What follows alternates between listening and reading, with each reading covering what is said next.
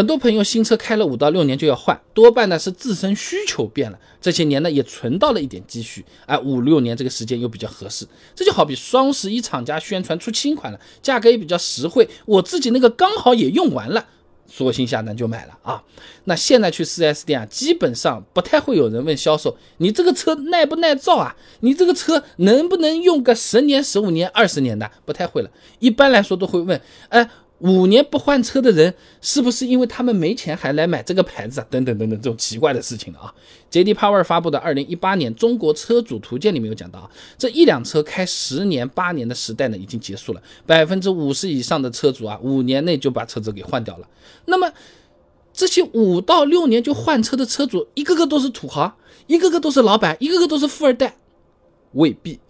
叶方在汽车纵横发表的《浅析换购车用户的产品需求趋势》里面讲啊，那随着汽车保有量不断增加，换购比也将持续上升。换车用户的主要类型呢，基本可以概括为四个类型：一、收入明显提升，太好理解了啊；二、对车辆功能性的需求提高，有娃有孩子了，婴儿车放不下得换，对不对？第三，彰显身份地位，最近我开始辞职下海创业了，我要来来个劳斯莱斯了啊。第四个呢是想要尝试新的汽车，我们一个个来讲啊。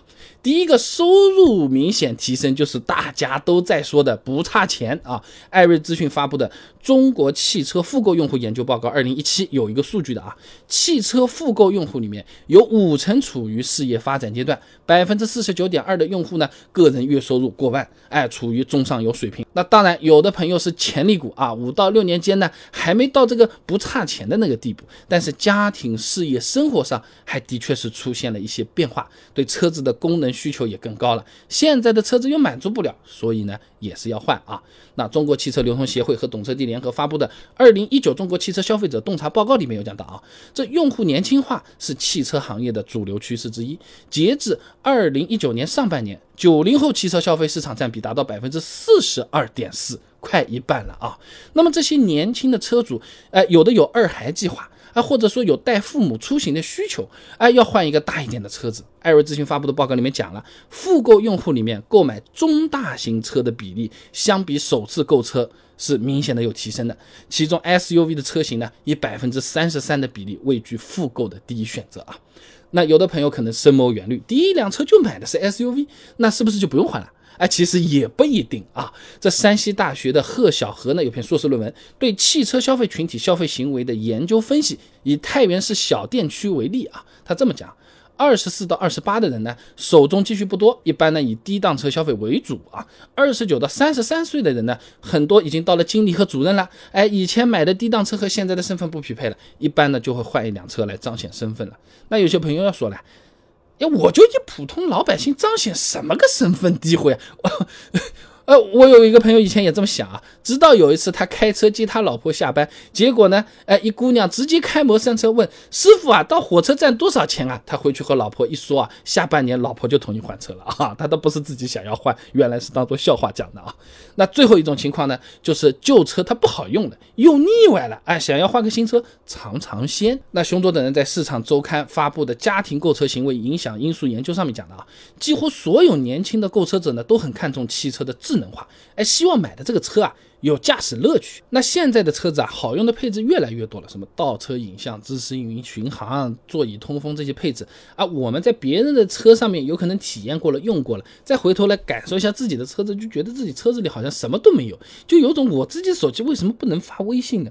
哎，他们都还在看短视频呢，我的手机怎么是黑白的？我要不把我诺基亚换成苹果吧？哎。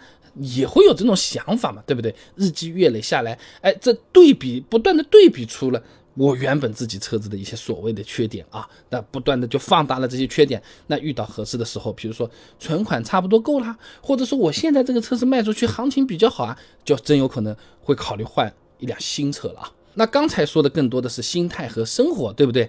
那其实啊，汽车六年之后的维修成本，哎，从技术角度来讲啊，也是会明显增加的。反过来看，就是五六年你在成本增加之前把它换掉，有可能是比较理性划算的选择啊。养护角度来说是这样的，五年左右换车比较划算。汽车呢，通常啊三年过保，对不对？六年呢就出血要做个大保养了。很多车主朋友啊，为了省心，直接做大保养之前我卖掉，你们去做去吧，哎，省了后续年检的这种问题。真的有这么一批朋友的，都是这么干的啊。那除了不用付大保养的钱，五到六年车龄的车子出手的速度还比较快，一般不会说是什么放在那边放了两三个月还没有人买啊，或者怎么样，不会有这么麻烦的事情啊。那中国汽车流通协会发布的二零二一年十二月二手车市场简析里面讲到啊，在二零二一年车龄三年内二手车交易量占总交易量的百分之二十三点五九，三到六年占比高了，三十六点一四，七到十年占比呢百分之二十四点零六。所以说啊，三到六年的车子周转量还是挺大的。按照六年内的交易量来看，全部加一起占百分之五十九点七三了，一半以上了啊。那么。五到六年的时间节点买新车，如果只是买了个小改款或者是中期改款，那其实也没什么太大意思，对不对？那汽车厂家可能也是专门做过研究的，对不对？几百亿的生意哪能不认真，是不是？他们给车型的换代周期啊，也就是五年左右啊，不谋而合的，或者叫做呵呵，对吧？凯美瑞举个例子吧，第五代二零零二年到二零零六年，第六代二零零七到二零一一。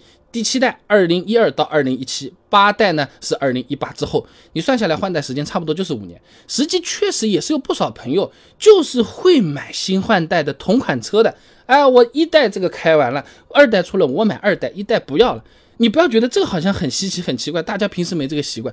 打游戏的人就很很好理解了。我买 PS 一、PS 二出了，我是不是买一个？我 PS 一卖掉，是不是？现在出到 PS 五了啊，我把 PS 四卖掉。很多朋友其实生活中都是有类似的习惯的了，所以总的来讲，新车开了五到六年就换，常见。占多数，许多车主朋友五到六年间啊，自身的需求是会发生变化的，再加上对维修成本、保值率，还有汽车换代大周期的这些因素考虑，确实是一个比较不错的时机啊。